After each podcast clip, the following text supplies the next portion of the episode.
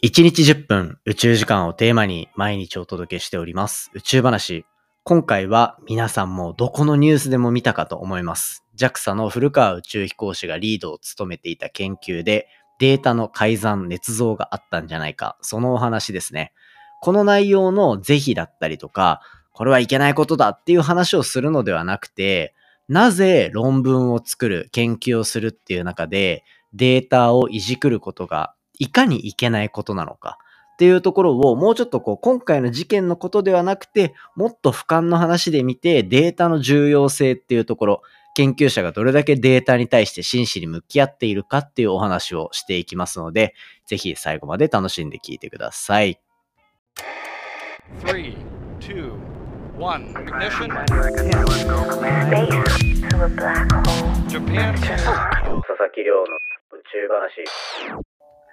2022年11月26日始まりました佐々木亮の宇宙話。このチャンネルでは1日10分宇宙時間をテーマに天文学で博士号を取得した専門家の亮が毎日最新の宇宙ニュースをお届けしております。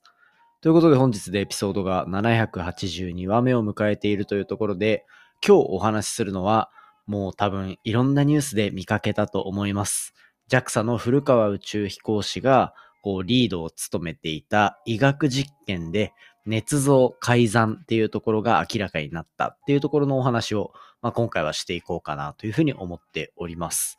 ただですね、今回の話、ここがこういけなかった、なんかなんだろうな、こう研究の内容がどうのこうのとか、で、その内容を批判するどうのこうのっていうような、まあ、話し方にはちょっとしないでおきたいなっていうところがあって、まあ、いつ聞いても、こう、楽しめるような、こう、今の時事性っていうところを、がっつり取り上げるような内容っていうのはあんまりやりたくないっていうのを、最近、こう、繰り返し話させていただいてるかなと思うんですけど、まあ、そんな中で、じゃあ、データの改ざんとか、あとは、そこのそのデータを、なんていうんですかね、こう、捏造してしまうみたいなところって、ま、何がいけないのか。で、それって研究の中では一体どういう立て付けで、そこがこう厳しく見られるのかみたいな、そういったところのお話をまあしていこうかなというふうに思っております。でですね、今回紹介する、まずこのきっかけですね。JAXA の古川宇宙飛行士がこうリード、研究のリードを務めていて、その中で作られた研究の、まあこう、成果の一部っていうところが、捏造、つまり、もともとなかったデータをそういう風なのがあったように見せてしまった。だったりとか、取れていたデータっていうところが改ざん、つまりちょっとこう変えられていたっていうところが明らかになったっていうところだったんですよね。で、これがまあ2016年に実施した実験から、こう今それがこう公表されるっていうような形まで持っていったっていうのが、まあ今回のざっくりとした内内容になっていて、なぜね、これ多分研究とかに触れたことがある人は、まあなんとなくやっぱダメだよねみたいな話をできると思うし、逆にこう触れたことない人からすると、うん、まあななんとなくダメそうな気はするけど、みたいな。やっぱ改ざんって良くないよねみたいな。そのぐらいの感じになるかなと思うんですよね。で、そういった中で、じゃあ、まあどういけなかったのか。そもそも、こう、このポッドキャストでも基本的には、まあ、ほとんど8割9割っていうところが論文をベースにお話しさせていただいているっていうところがあって、なぜそうしてるかっていうと、論文になって出てきている結果っていうのは、これ、全く、こう、10年後、20年後っていうところを見ても、その成果が間違っていたということにはならないような、そういう仕組みになっていると。いうところが、まあ大前提としてあるわけですよ。で、これはその間違っているというふうにはならないっていうのは、こうミスがあったりとか、あとはこう、不手際、あとはこう、実験機の不都合だったりとか、まあそういったところを除いてっていうところですね、になってるんですよ。で、これ、なんでかっていうと、そもそも論文になるような研究っていうのは、再現性っていうところが一つ重要になってくるんですね。再現性。つまり、他の人がその論文を見て同じことをやってもできるかできないかっていうところのラインが結構重要になってくると。これは僕がずっとこう学生をやっていた頃に、指導教授に散々言われたことですね。論文っていうのは、まあ料理とかで例えるとレシピなわけですよ。これなんか、すごく独創的な料理を作れる人、もちろんすごいなっていうふうに思うかもしれないんですけど、その人は、こう、まあ、それができるから能力が高いっていうふうになっていても、研究の世界ではそうではなくて、それをレシピまで落とし込むっていうところ。で、そのレシピを見れば、例えば明日から来た新人の人でも作れるよみたいな極端なことを言えば。っていうような状況までするのが、いわゆる論文化するっていうところの役割だったりするんですよね。なので、論文における再現性っていうところ、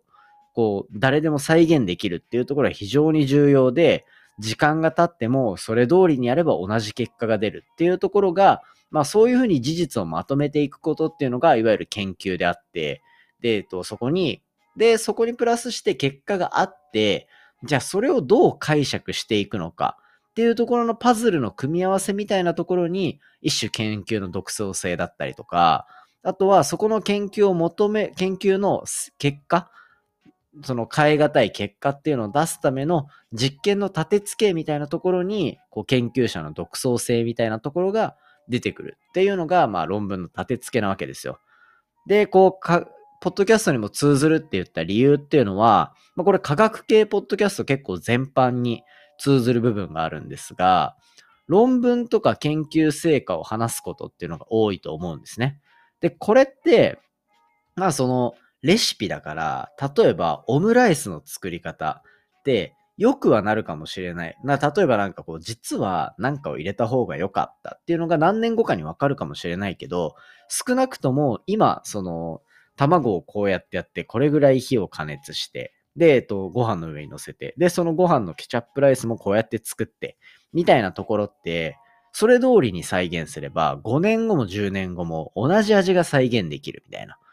つまり、同じ条件下でこういう研究をやった時には、その現象っていうのは必ずこうやって見えるっていうような、そういったところが重要なんですよ。だから科学系ポッドキャストって面白くて、こう、いつ聞いても、例えばこれを5年後に聞いても、やっぱり面白いなみたいな。当時の、当時、あの時がこの研究で見つかったのって最新だったんだなとか、そこからプラスして今ってこういう理解まで深まってるけど、そこまで、その当時まとめられてた論文っていうのは別にその後覆ることってほとんどないから、まあその当時ってここまで踏み込めてたんだなっていうような楽しみ方ができるのが、研究成果っていうところだったり、まあ科学的な成果を聞くっていうところの、まあ重要性の一部なんじゃないかなというふうに思ってるわけなんですよ。まあそんな感じで、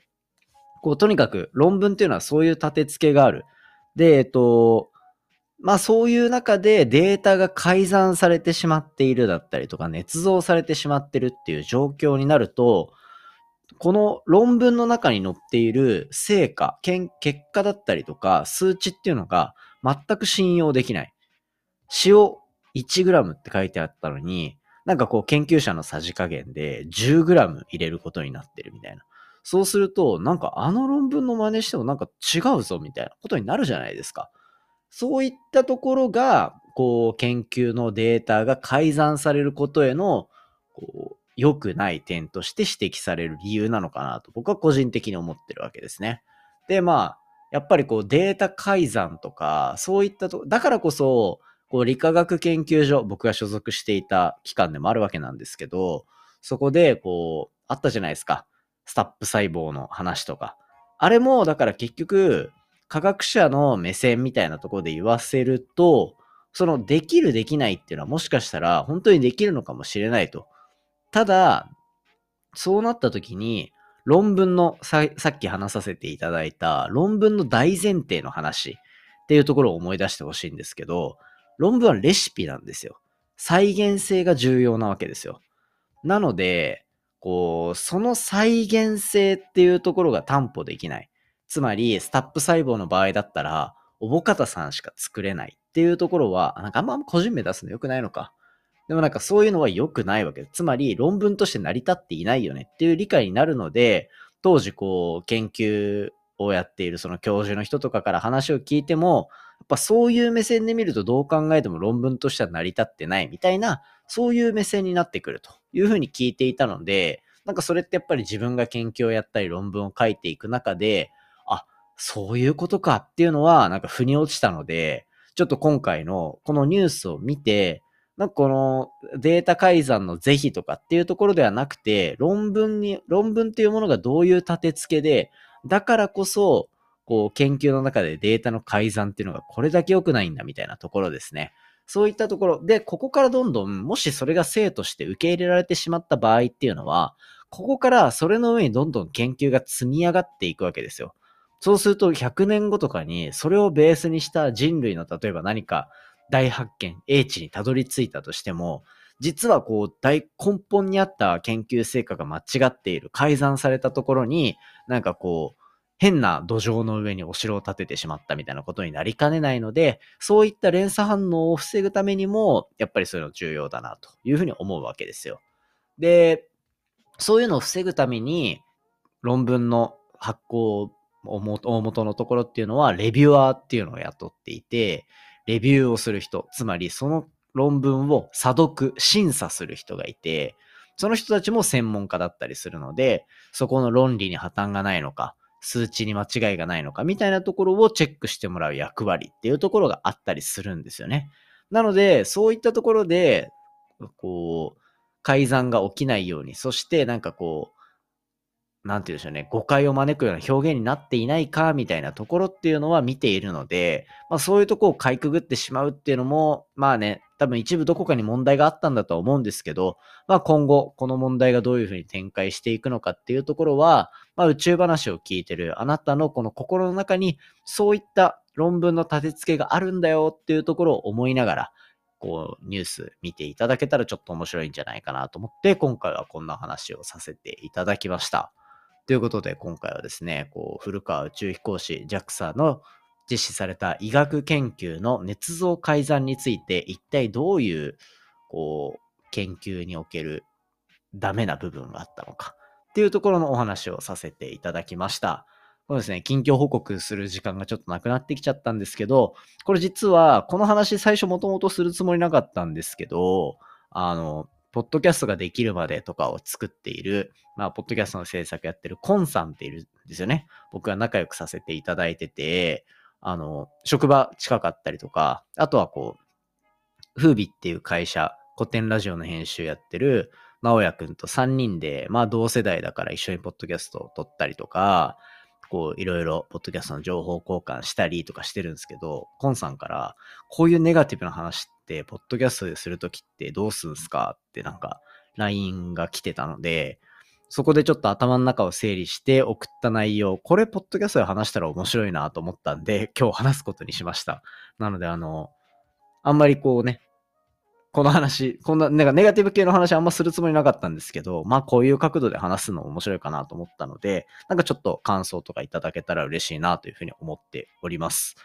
今回の話も面白いなと思ったら、お手元の Spotify アプリでフォロー、フォローボタンの下にあるレビュー、ぜひよろしくお願いいたします。番組の感想や宇宙に関する質問については、Twitter のハッシュタグ宇宙話、または Spotify の Q&A コーナーからじゃんじゃんお寄せいただけたら嬉しいです。それではまた明日お会いしましょう。さようなら。